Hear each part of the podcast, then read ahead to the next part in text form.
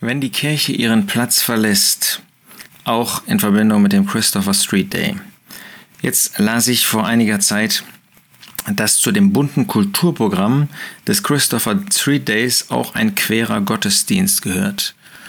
Äh, kein Wunder, wenn eine protestantische Kirche so etwas anbetet, dass man sich fragt, haben wir als solche, die die Kirche Gottes auf der Erde bilden, eigentlich noch das rechte Urteil, auch die rechte Lebensausrichtung, auch die rechte Grundlage für unsere Urteile? So etwas lässt uns denken an Offenbarung 2, zum Beispiel an den Brief, den der Herr Jesus an die Gemeinde, an die Versammlung in Pergamos geschrieben hat. Da sagt er, ich weiß, wo du wohnst, Vers 12, Vers 13, ich weiß, wo du wohnst, wo der Thron des Satans ist.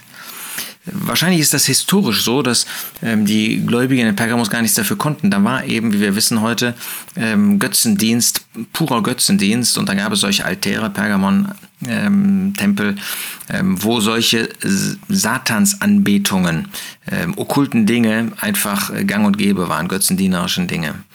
Ähm, aber die geistliche Anwendung davon für die gläubigen Christen ähm, für eine ähm, kirchengeschichtliche Zeit ist, dass man sich freiwillig mit dem Thron Satans, mit der Regierung des Teufels eins gemacht hat.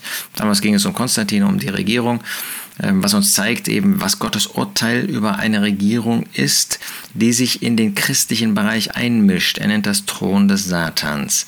Lasst uns das auch heute nicht vergessen. Äh, aber hier jetzt eben hat sich die Kirche verbunden.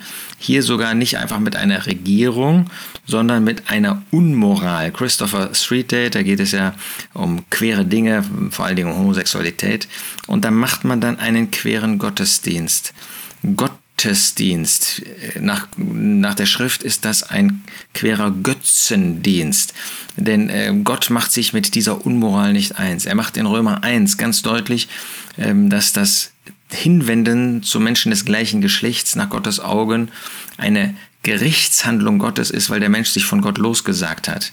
Er macht im Alten Testament und im Neuen Testament deutlich, dass das eine Sünde ist. Wir wollen die Sünde nicht irgendwie ähm, schlimmer machen als andere Sünden und doch wissen wir, es ist Teil der Hurerei und da sagt der Apostel Paulus in 1. Korinther 6, dass das insofern eine besondere Sünde ist, als das gegen den eigenen Leib, gegen sich selbst gerichtet ist, ähm, was, was nicht bei jeder anderen Sünde in gleichem Maß auch vorhanden ist. Deshalb sagt er, flieht die Hurerei. Jede Sünde, die der Mensch begehen mag, ist außerhalb des Leibes. Wer aber hurt, sündigt gegen seinen eigenen Leib. Das ist eben auch bei diesem Christopher Street Day und dem, was man da sich als Freiheit ähm, gerne ähm, beimisst, äh, was man als Freiheit definiert, was letztlich nur beweist, dass man unfrei ist. Aber die Kirche, die Kirche, die das tut, sie öffnet sich dem Thron des Satans, sie begibt sich an den Thron des Satans, sie begibt sich sogar auf den Thron des Satans.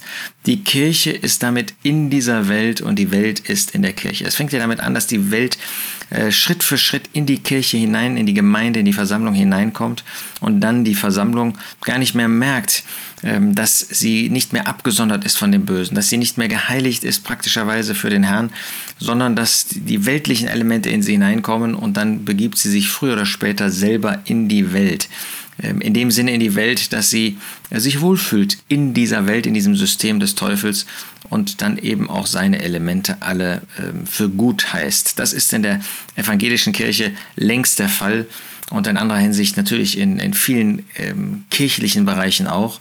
Wir müssen aufpassen, dass wir in dieser Frage noch Gottes Urteil haben, dass wir noch klar sehen, wir persönlich, ähm, dass wir gemeinschaftlich auch in dieser Weise sehen, was ist Sünde, was ist ein sündiger Zustand und das als solchen auch äh, verurteilen, aber auch, dass wir sehen, dass äh, begriffliche Verwirrungen, ja, hier ein querer Gottesdienst mit Gottesdienst nichts, aber auch überhaupt nichts zu tun hat, sondern dass das Götzendienst ist etwas, was böse ist in den Augen Gottes und was wir auch heute noch als böse erkennen und verurteilen müssen in unserem eigenen Leben, wenn es in der Gemeinde, in der Versammlung Gottes vorkommt und auch in dieser Weise, wo es in der Christenheit, also im kirchlichen Bereich, so gehandhabt wird. Wir brauchen uns nicht über andere zu stellen, das dürfen und sollen wir nicht, aber wir sollen das göttliche Urteil darüber immer festhalten.